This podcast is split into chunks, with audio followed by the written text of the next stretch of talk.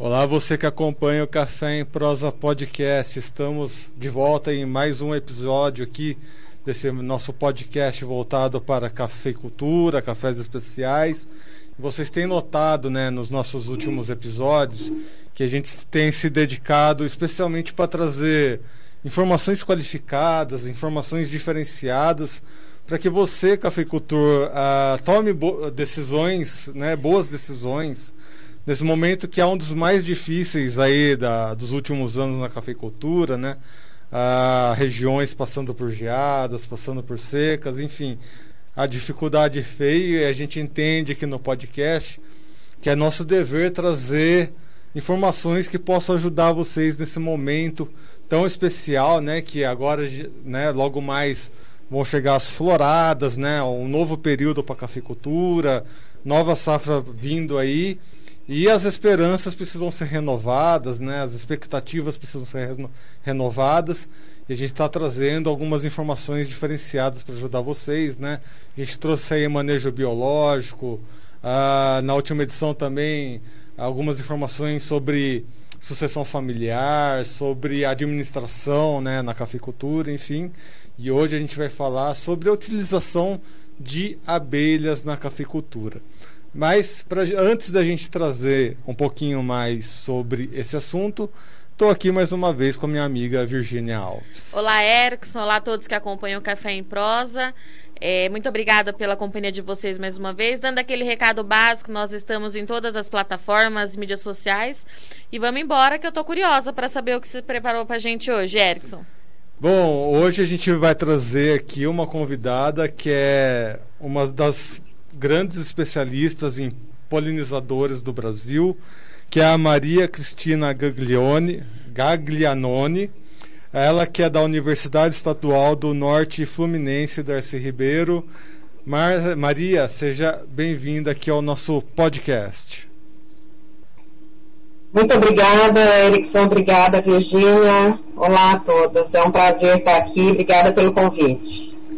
Bom, acho que a primeira grande pergunta que a gente tem que fazer para você é né, como é que uma pessoa se especializa é, em polinizadores, né, principalmente abelhas? Qual é o grande mistério que tem por trás dessa ciência? Olha, é, o, os polinizadores, eles são ah, agentes ecológicos importantes que fazem um serviço que é a polinização, né? Então, só falando de uma maneira bem rápida, o que, que fazem esses polinizadores? Eles visitam flores e através dessas visitas eles transferem o pólen entre as flores. E por que, que esse grão de pólen é tão importante? Porque é ele que contém os gametas masculinos que vão fecundar as flores e esse processo é necessário para que ocorra a formação de frutos. Então, a polinização é o primeiro passo para todo esse processo, né? E, então, entender quem são esses polinizadores, de que maneira eles agem e como que eles podem aumentar a produção de frutos né, e sementes tanto na, na área agrícola, que é o nosso tema aqui, mas também nas florestas, nas áreas aí para formação, nas áreas naturais para formação de novas plantas, né? Entender tudo isso é muito importante. Então, a especialização nesse, né, é, nesse tema é, é, uma área de pesquisa que é, uh, que é, que é aí o interesse de pesquisadores de diferentes áreas. No meu caso, eu sou é, bióloga, né? Tenho uma especialização em entomologia, meu mestrado, doutorado, é, todo em entomologia, que é o estudo dos insetos. E dentro desse estudo, eu me direcionei para entender melhor esse processo de polinização, no qual os insetos estão envolvidos em várias áreas, é, em, em, todos os ecossistemas aí, né? E, e nas áreas agrícolas. Maria, é, como é que você chegou é, no, com, nos seus estudos, né? Em que momento da pesquisa que você incluiu o café, a cafeicultura? Eu queria entender é, o que, que acendeu esse alerta, né? Que isso poderia ser uma boa ideia e o que, que isso traz de benefício para o produtor. Uhum. É, uh, a, a, dentro desse processo de estudar os polinizadores, a gente tem muito interesse em aliar uma, a produção agrícola é, visando também, além da parte econômica da produção, a conservação da biodiversidade. Hoje, cada vez mais, a gente entende que a biodiversidade é muito importante, ou seja, todos os seres vivos né, que vivem conosco aqui é, dentro da, da, seja na cidade, no campo, em todos os lugares, manter essa biodiversidade é muito importante. E a gente está vendo cada vez mais a importância de manter a biodiversidade para manter o clima, para manter os nossos recursos e para ter alimentos, né? Então, nesse sentido, eu sempre tive uma preocupação na conservação, de pensar na conservação da biodiversidade e que ela seja aliada é, na produção de alimentos. Pensando nesse aspecto, tem várias plantas, cultivos que precisam de polinizadores. E o que nos chama a atenção no café, é, falando do café arábica, que é a maior parte né, do, da, da produção e das áreas de cultivo no Brasil, é que, a princípio, o café não depende dos polinizadores. Então, ele forma, existe a formação de frutos mesmo se não tiver aquele inseto, aquela abelha ali fazendo essa transferência de pólen. No entanto, a produtividade é muito maior quando existe esse, quando esses agentes existem no campo e estão visitando as flores do café. Então, nos chamou bastante atenção porque, embora existam trabalhos feitos em algumas regiões, nós não tínhamos muitas uh, informações sobre quem são esses polinizadores do café é, em várias regiões do Brasil. Então, passamos a integrar um grupo, que é um grupo grande né, de pesquisadores envolvidos em projetos voltados para estudar a biodiversidade na agricultura. E é, em uma equipe eu uh, passei a liderar esse projeto aí tratando do café em vários, em vários locais na região sudeste e região sul do Brasil. Então, envolvendo áreas no estado do Rio de Janeiro, estado do Espírito Santo, Minas Gerais e Paraná. Então, foi visando isso, a gente entender melhor como que esses polinizadores podem ajudar na produção do café que nós voltamos é, é, o nosso interesse para estudar essa, essa cultura. Né? E, Maria, Os polinizadores é, no café. Eu quero entender um, um, um, detalhe, né, que ao longo do, da nossa experiência aqui no site a gente conheceu sobre agricultura e tudo mais. E teve um determinado momento que a gente criou um laço de amizade muito grande com o Instituto Abelha, que inclusive né, ligou os pontos para que a gente pudesse ter essa entrevista. E uma coisa que eu percebi que o Instituto sempre bate é que nós temos dois grandes uh, micro-universos aí funcionando no Brasil.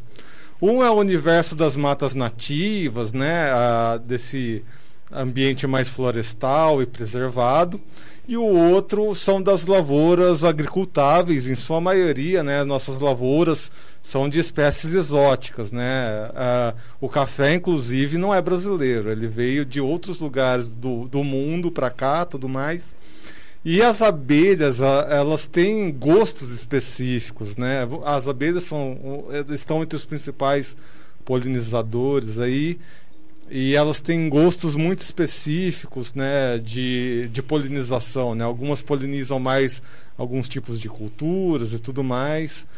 Como é que funciona, né, a, essa relação entre florestas, agricultura, né, de plantas exóticas e as espécies que nós temos de polinizadores, né? Como é que funciona esse sistema? Uhum. É, que é muito importante você ter começado falando da Associação Abelha, né? Que é essa Associação Brasileira de Estudos com Abelhas, que é uma, é, uma associação que tem nos ajudado, uma instituição que tem nos ajudado muito, inclusive que deu é, essa, é, esse passo grande para essa chamada pública junto com o CNPq e que tem financiado é, os nossos projetos, inclusive esse projeto, né, mais especificamente que eu coordeno sobre o café. Então, é, o que a gente o, o, que a gente vê nesses projetos, né, e que nós temos verificado isso, inclusive no campo, é que essa, esses dois universos que você comentou, das florestas, né, as matas nativas, as florestas, os fragmentos, o que restou de vegetação nativa aí, que a gente, a, a, que a, ainda bem a gente ainda tem, né, e o outro universo das lavouras, na verdade, eles precisam ser mais integrados, né, porque é, nós, nas lavouras, é, a, a produtividade ela é afetada é, e ela, ela é influenciada, vamos dizer, pelo que existe ao redor. A gente não pode pensar as lavouras, a agricultura, como é, ilhas, né, como se elas estivessem totalmente isoladas e só interessasse o que está acontecendo ali. Então, essas florestas em volta, essas matas que ainda restam, elas detêm essa biodiversidade, que são animais, que são plantas nativas, que são muito importantes, inclusive nas áreas uh, rurais de, de produção, né? Então, uh, nós estamos vendo, por exemplo, nas áreas de café, muitas espécies de abelhas que não vivem todo o seu ciclo de vida dentro da área agrícola. Elas fazem essa relação, elas, elas voam, né? Algumas voam muitos, vários quilômetros, inclusive. Então, elas é, dependem de recursos e usam recursos tanto na área agrícola quanto nas áreas de mata. Então, manter, a gente não consegue manter a biodiversidade de abelhas especificamente, né, que é o, o meu grupo de, de estudo, somente nessas áreas rurais. E a cada vez mais a gente percebe que nós precisamos dessa biodiversidade para termos alimento de qualidade, para termos produto com alta produtividade, com qualidade né, é, é, desejável. Então, esses dois universos, eles têm que se entrelaçar. E hoje, cada vez mais, tem sido, inclusive, é, solicitado né, da, da, da produção, que essa produção agrícola, ela seja mais amigável à biodiversidade. Então, com o menor uso de agroquímicos, é, usando de maneira mais sustentável né, esses recursos naturais, é, cuidando do solo, é, para que, pra, porque a gente sabe que existe uma biodiversidade associada ao solo e a gente precisa, inclusive, por causa é, para manter os mananciais de água, para manter esses insetos que estão transitando e que são benéficos né, na agricultura. Então essa interação ela é muito importante. E, e, o que esses projetos têm mostrado, não só o nosso, mas outros projetos têm mostrado, que uh, em locais aonde essa, uh, essa paisagem ao redor das lavouras é mais amigável, vamos dizer assim, né, ah, que é um termo que tem sido usado, é mais amigável à biodiversidade, é, os benefícios são muito maiores, são enormes, né? Então, a gente, eu vejo que a gente tem que partir para esse, para esse, que esses universos se misturem cada vez mais. E Maria, é, agora nesse momento a gente está chegando na primavera, né? Dia 22.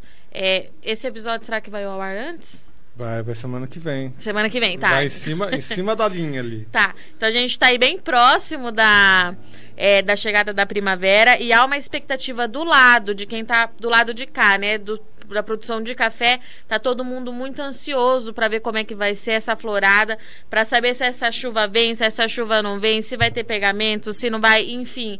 É, a gente sai de uma safra muito complexa e começa outra que eu acho que deve ter mais problemas ainda. Do seu lado aí, né, da sua linha de pesquisa, quais são as expectativas para 2022, para essa produção que começa aí com, com tantos desafios que a gente ainda não consegue nem mensurar? É, acho que pela primeira vez a gente não consegue nem tentar entender como é que vai ser a safra, né? Como é que tá aí para vocês essa expectativa, Maria? É verdade, Virgínia. É, muita, muita incerteza, né? A gente tem acompanhado, faz, esse projeto está em andamento, já é o, o, quarto ano que nós estamos acompanhando essas floradas e avaliando os polinizadores que estão presentes né, nas floradas. Então, para a gente também é uma grande expectativa é, para fazer essa, essa avaliação esse ano e saber o que está acontecendo, né? É, nós, nós não temos, nós temos a expectativa de, de ter a presença de várias abelhas, várias diferentes espécies, diferentes espécies de abelhas, como a gente tem encontrado nos anos anteriores, e isso tem variado conforme os locais né, de, é, de ocorrência aí, é, da, das nossas avaliações, os locais onde a gente está avaliando as lavouras é, as abelhas, elas, várias delas, principalmente as abelhas que são sociais, elas têm atividade ao longo do ano todo. E, isso eu volto um pouquinho na pergunta anterior do Eric, que acho que eu não respondi muito bem, né? A questão é, é, que você falou das espécies nativas e a interação com as exóticas, plantas exóticas, né? Ou mesmo espécies é, de insetos que não são daqui, que é o caso da abelha africanizada, por exemplo, né? É, a gente, o, o, café, sendo uma espécie, mesmo sendo uma espécie que é exótica, muitas espécies de abelhas usam, visitam as flores do café é, por alguns motivos. Primeiro, ela é atrativa pelo que ela fornece. Ela tem pólen, ela tem néctar e as abelhas usam esses recursos. Elas coletam isso nas flores e levam para os seus ninhos, para suas colônias, né? E usam para alimentação dela e da sua, da sua prole. É, então elas visitam. E o outro ponto é que a floração do café é intensa, né? Como vocês sabem melhor do que eu, essa, essa florada intensa num período curto em que tudo floresce de uma vez, aquele boom maravilhoso de flores, que é o que a gente espera ter né, esse ano também. E, então, isso torna a, essa área de produção, né, essa lavoura, muito atrativa.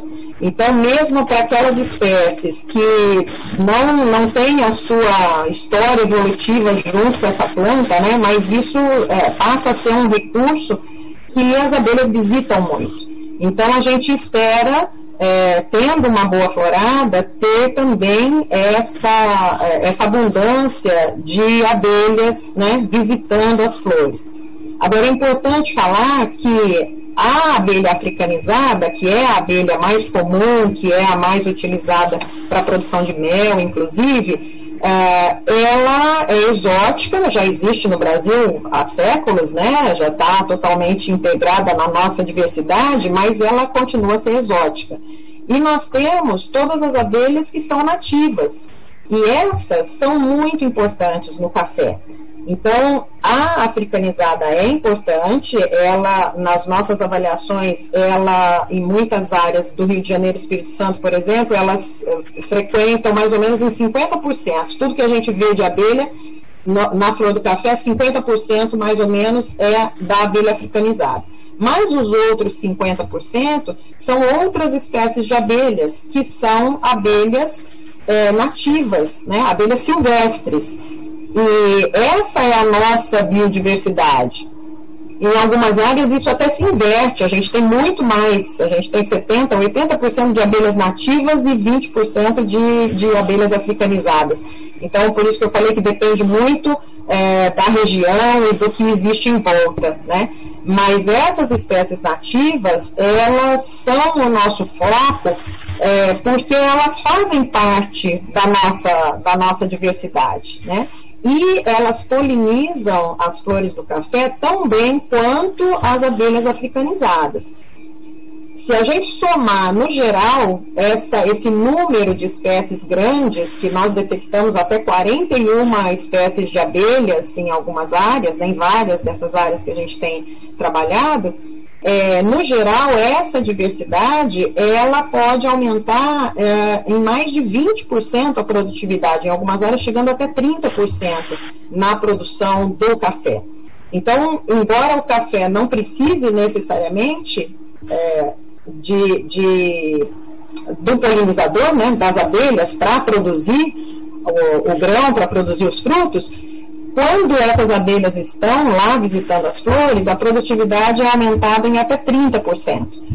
Então, é, nós temos essa expectativa né, de acompanhar esse ano também e ver essa diversidade é, que, que nós temos visto nos anos anteriores. Né? Essa diversidade de abelhas sendo atraídas aí e a, ajudando na polinização e na formação dos frutos aí, né, na produtividade do café. Então, Maria, nós temos é, essas variedades, né? Nós temos as abelhas silvestres, né? Que são abelhas é, brasileiras, abelhas nacionais, tal. Nós temos os apicultores que muitas das vezes utilizam essas abelhas mais as abelhas africanizadas, né? E abelhas que que têm uma produção mais robusta de mel. E o, o Guilherme do Instituto Abelha, quando eu conheci ele, né? Ele é assessor do instituto, né?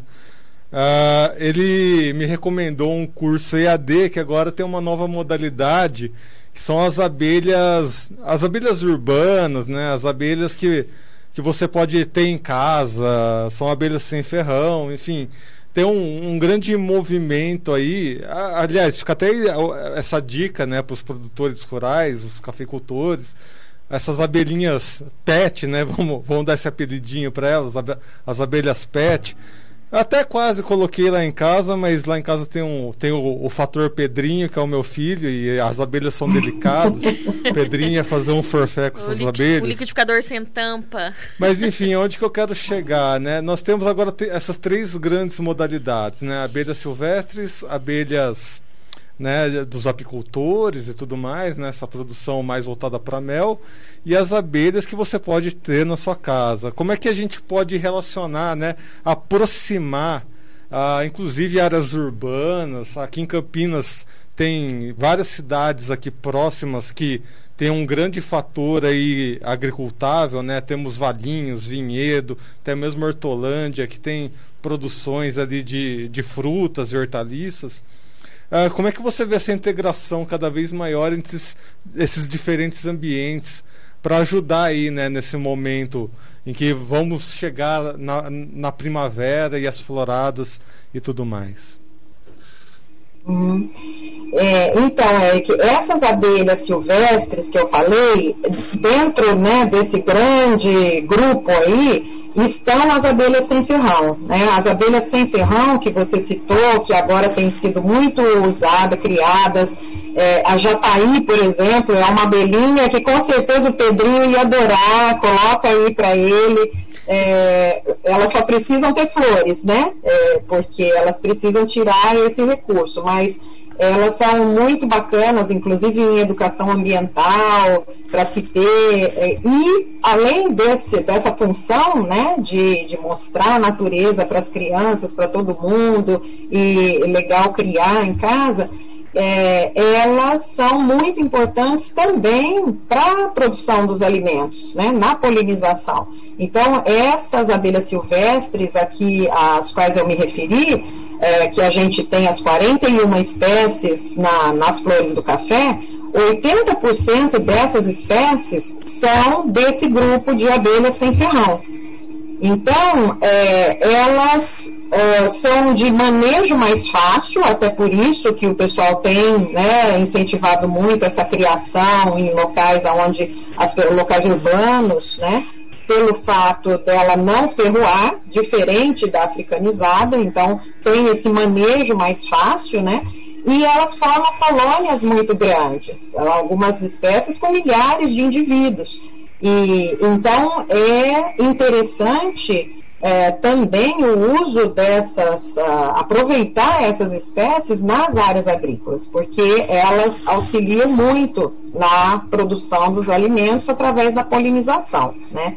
Então, você citou os apicultores, a apicultura, mas tem todo esse ramo de criação dessas abelhas indígenas, chamadas, né, que são abelhas indígenas sem ferrão, são abelhas silvestres nativas do Brasil, que é o grupo, que é o ramo da meliponicultura, né? Os meliponines são esse grupo de abelhas sem ferrão, por isso vem o nome aí os meliponicultores.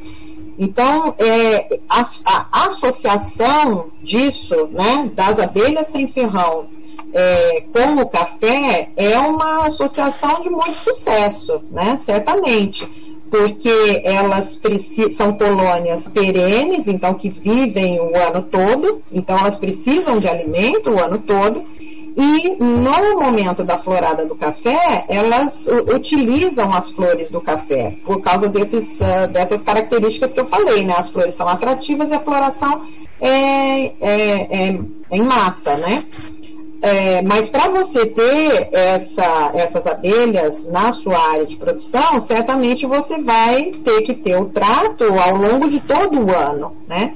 Porque elas vão auxiliar na polinização no momento da florada do café, mas durante o ano todo elas também precisam se alimentar e o café não vai estar em floração. Então, esse é um cuidado que a gente tem que ter é, se o, o cafeicultor quiser, por exemplo, partir, inclusive, para, para, para associar a meliponicultura né, à sua área de produção agrícola.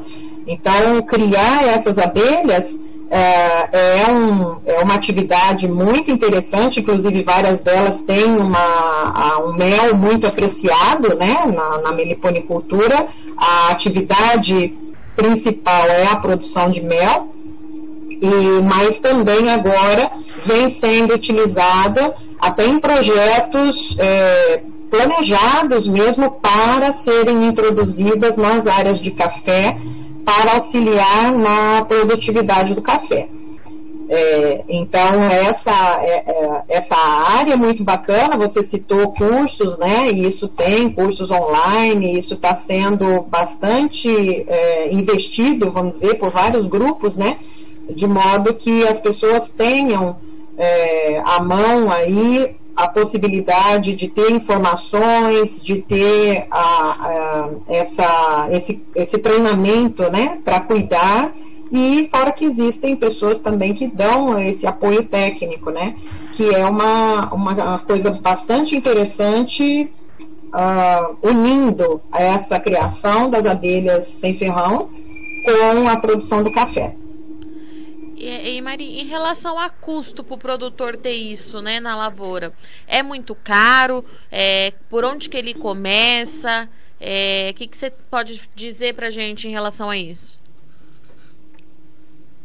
É, bom, é, é, muito variável. É, a meliponicultura é uma atividade que normalmente as pessoas começam aos poucos, né? Então, muitas vezes começa até como um hobby, ter algumas caixas, começar a entender, começar, por exemplo, como o Eric falou, é, de fazer o curso, de começar a saber manejar, né? Como manejar essas abelhas.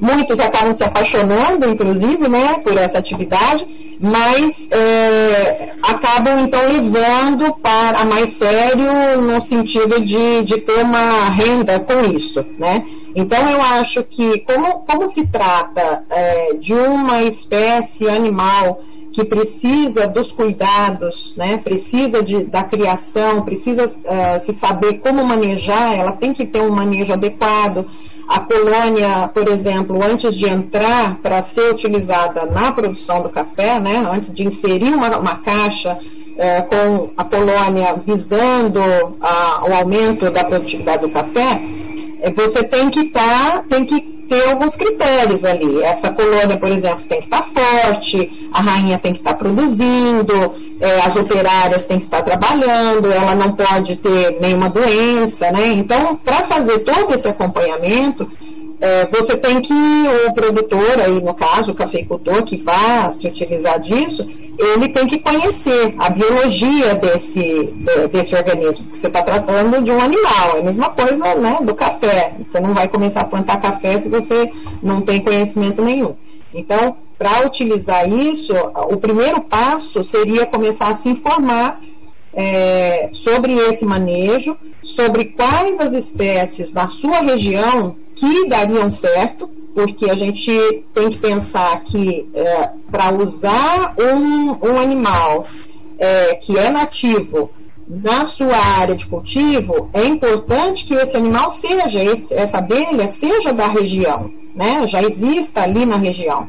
Não é desejável, não, não se pode pegar uma espécie que seja de outra região, ah, ela se dá muito bem lá na Amazônia, vou pegar essa porque ela produz muito, porque qualquer motivo, e trazer aqui para o Sudeste.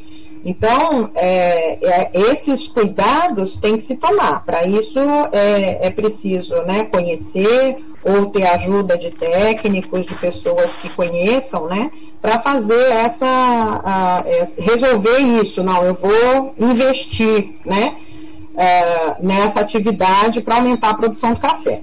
Agora, quanto é, também, que foi a pergunta que você me fez, isso é muito variável, né? É, é, variável porque essas colônias, elas têm criadores que são credenciados, então é muito importante, né, comprar colônias de é, meliponicultores credenciados, que tenham aí a, a sua atividade é, registrada e que façam, né, tudo certinho esse manejo. É, lembrando que é proibido tirar as colônias nativas, né? Então é, isso tem que ser feito de uma maneira correta, adquirindo as colônias desses criadores. É, e, e, e, aí o preço certamente é muito variável entre as colônias, né? Agora também tem que se saber quais que vai dar certo, quais são as espécies que vai dar certo para a região que visitam o café e que vai funcionar é, na, nessa, nesse aumento da produtividade. Essa área, ela ainda é nova no Brasil, né? O uso de colônias é, visando aumento da produtividade ela, ela já existe em outros países, principalmente usando a abelha africanizada, que é a apis mellifera, isso já vem de muito tempo.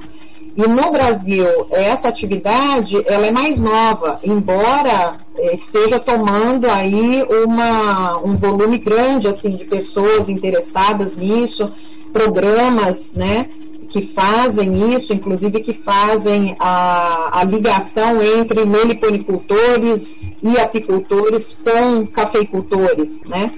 Então, essa associação entre essas atividades aí uh, é, é bastante positiva, né, para a produção do café. Bom, a gente está chegando nos nossos. Eu diria que o primeiro passo, aqui. desculpa, eu falei muito, não sei se eu não respondi, né? Eu diria que o primeiro passo seria entender um pouco mais sobre essas abelhas e, e procurar esses cursos e pessoas que, que deem esse treinamento para poder utilizar e até definir quais espécies seriam interessantes ou qual espécie seria mais interessante para a sua região. Exatamente. É, era nesse ponto que eu ia tocar. A gente está chegando aqui nos nossos momentos finais do episódio. E você, cafeicultor, que quer, se interessou, quer saber mais como que atrai essas abelhinhas, como que elas podem te ajudar, tem esse curso né, do próprio Instituto Abelha, que é um curso EAD, é totalmente online. Ele já está completinho no YouTube, é uma playlist lá com acho que são uns 15 vídeos ou até mais, né? Uh, e cada vídeo vai apontar exatamente um desses detalhezinhos que são, é, são bichinhos delicados, precisa ter todo um cuidado, um carinho ali, mas que são bichinhos que vão te ajudar com certeza né, nessa parte da polinização. Né? A gente vê que uh, vamos ter as floradas e essas floradas, né, ter, se tiver essa ajudinha extra das abelhinhas, a sua produtividade vai aumentar e né, teremos uma boa safra aí pela frente. E, e para finalizar, fazer, Maria, tem dois só pontos. Fazer um comentário. Só tem dois pontos, Desculpa, né, para a gente finalizar aqui o nosso bate-papo, que são uh, um é um tabu, né, que a gente pode ter com relação né, à criação de abelha, mel, tal. Tem alguns vídeos, alguns desenhos que falam que pegar o, meu, o mel das abelhas é como se você estivesse roubando delas o alimento das abelhas. Esse é o primeiro ponto, né? Até onde isso é verdade, até onde isso uh, não é, né, é relativo. E o segundo ponto é se um dia a gente chega a ter esses o mel especializado, né? A gente vê mel de, de diferentes uh, uh, de, de, mel, mel específicos, né? Uh, de laranjal, enfim. A gente vai chegar a ver um mel específico para a cafeicultura, né? Para ter esse ganha-ganha cada vez maior? É, então, Eric, a, a, o primeiro ponto que você colocou, né, essa questão da gente estar tirando o mel. A produção de mel é uma atividade é, de produção de um produto que é um alimento para nós, um alimento importante, né? E, e assim, o que eu vejo é que, ah, como outros produtos, a gente utiliza um produto que não foi feito para nós, né? Então, os ovos de uma galinha, por exemplo, não foram feitos para nos alimentar, né? Da mesma maneira que o mel das abelhas também não evoluiu aí para servir de alimento para nós, seres humanos, né? É, agora, nós estamos, no, no, caso da apicultura ou da meliponicultura, nós estamos fornecendo condições é, saudáveis para essas colônias viverem. Então, nós estamos falando de uma atividade que é uma atividade que tem critérios, aonde, como eu falei, você não vai retirar um ninho da natureza e vai trazer para você, né? Ele foi criado, é, houve a reprodução daquele ninho, daquela colônia de maneira racional, de maneira que você não danificou, né? É, ao contrário, você está multiplicando, você está dando condições para que essas, uh, esses animais vivam da melhor maneira, com saúde, e você está retirando, a gente está retirando uma parte do que é realmente estocado como um alimento para a colônia. Isso é verdade, ela não está estocando o alimento para nós, né? Mas eu vejo dessa maneira, nós exploramos essa, esse recurso é, em troca, a gente dá as condições para essas colônias e por isso que tem que ser toda criação tem que ter muita responsabilidade, né? É, para que as condições sejam as melhores, as ideais é, de saúde para essas colônias, né? Então eu vejo dessa maneira e, e para nós é um alimento muito importante, né? E não só alimento, ele passa a ser utilizado em várias outras partes da nossa vida. É, o mel, falando do mel especificamente, mas a gente tem própolis, né? E outros produtos que também são aí retirados da, das abelhas.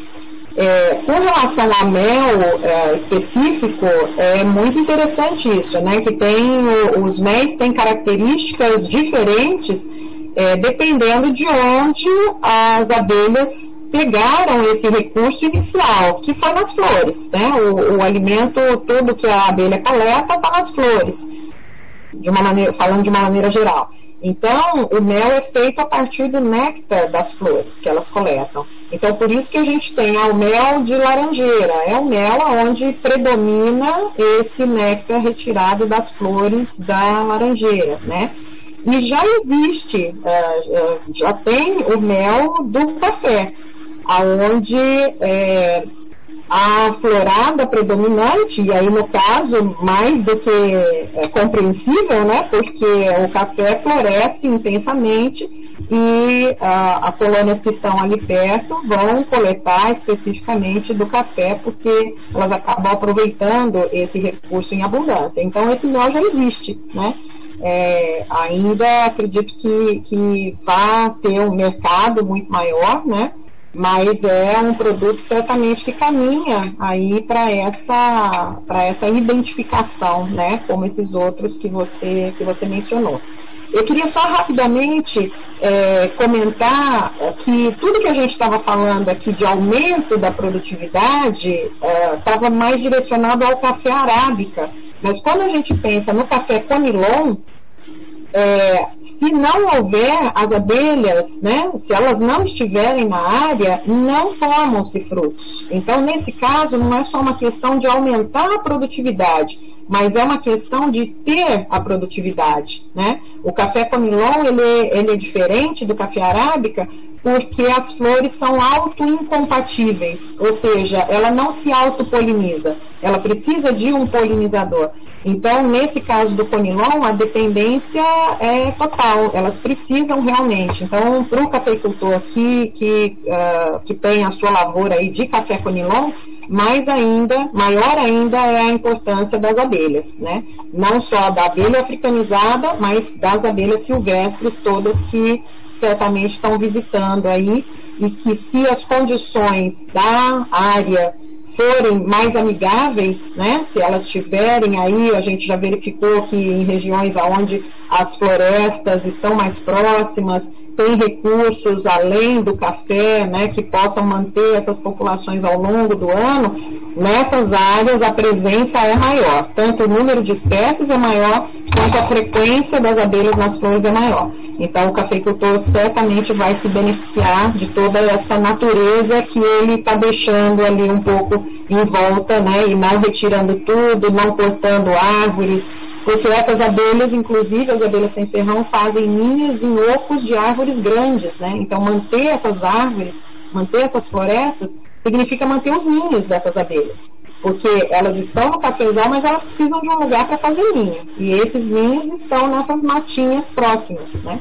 Por isso a grande importância de aliar essa conservação da natureza, dos recursos naturais e da biodiversidade com a, a, nas áreas rurais, né? Aliando então, usando a biodiversidade a favor da cafeicultura. Muito bem. Informações muito bem lembradas, informações muito importantes aqui. Vamos preservar nossas amiguinhas, as abelhas. A gente precisa delas, elas são muito importantes, né? Ah, né, nesse caso do conilon, né, que precisa ter um polinizador, tá aí um grande exemplo. E em outras áreas aí, né? Preservação acima de tudo, né? Acho que os produtores, nossos amigos produtores já estão bem cientes, os cafeicultores então nem se fala, eles já são grandes preservadores aí.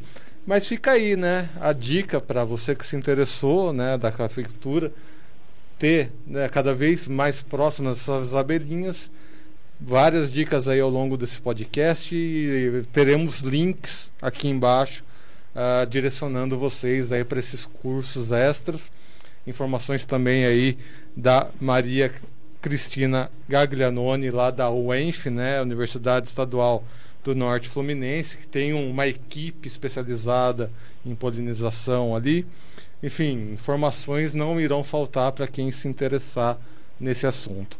Maria, muito obrigado pela sua presença aqui no nosso podcast. Seja sempre bem-vinda aqui com a gente. Eu que agradeço pela oportunidade. Muito obrigada. Agradecer também a presença da minha amiga de sempre, Virginia Alves. Obrigada, Erickson. Maria, muito obrigada. Seja sempre muito bem-vinda. Qualquer novidade, é só acionar a gente, que a gente vai atrás para discutir um pouquinho mais. Até a próxima, Erickson. Até a próxima. Semana que vem estamos de volta. Obrigada.